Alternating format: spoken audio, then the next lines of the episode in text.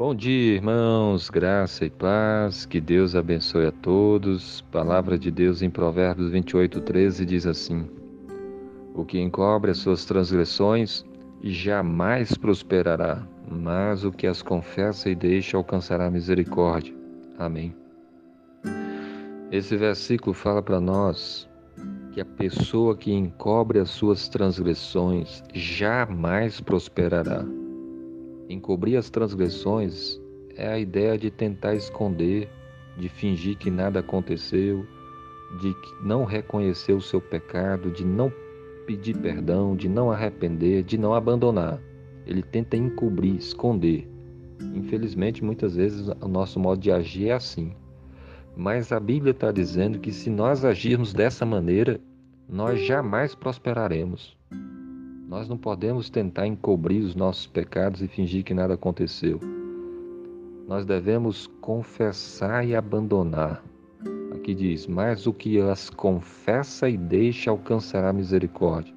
Devemos reconhecer o nosso pecado, confessá-lo a Deus, pedir perdão ao Senhor e abandoná-lo. Deve haver uma ruptura com o pecado. Você deve mudar de vida. Não pode viver no pecado. Deve se arrepender, confessar, pedir perdão a Deus, abandonar e a promessa que Deus vai ser misericordioso, vai, vai, você vai alcançar misericórdia. Deus vai perdoar o seu pecado.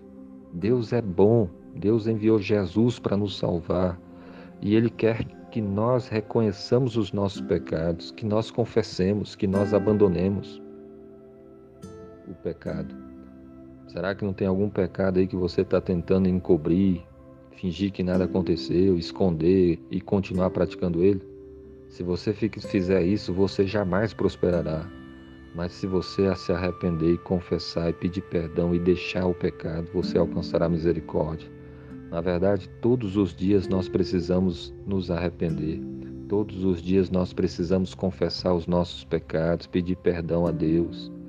E todos os dias nós precisamos examinar as nossas vidas para abandonar as coisas que desagradam o Senhor e buscar então uma vida de obediência.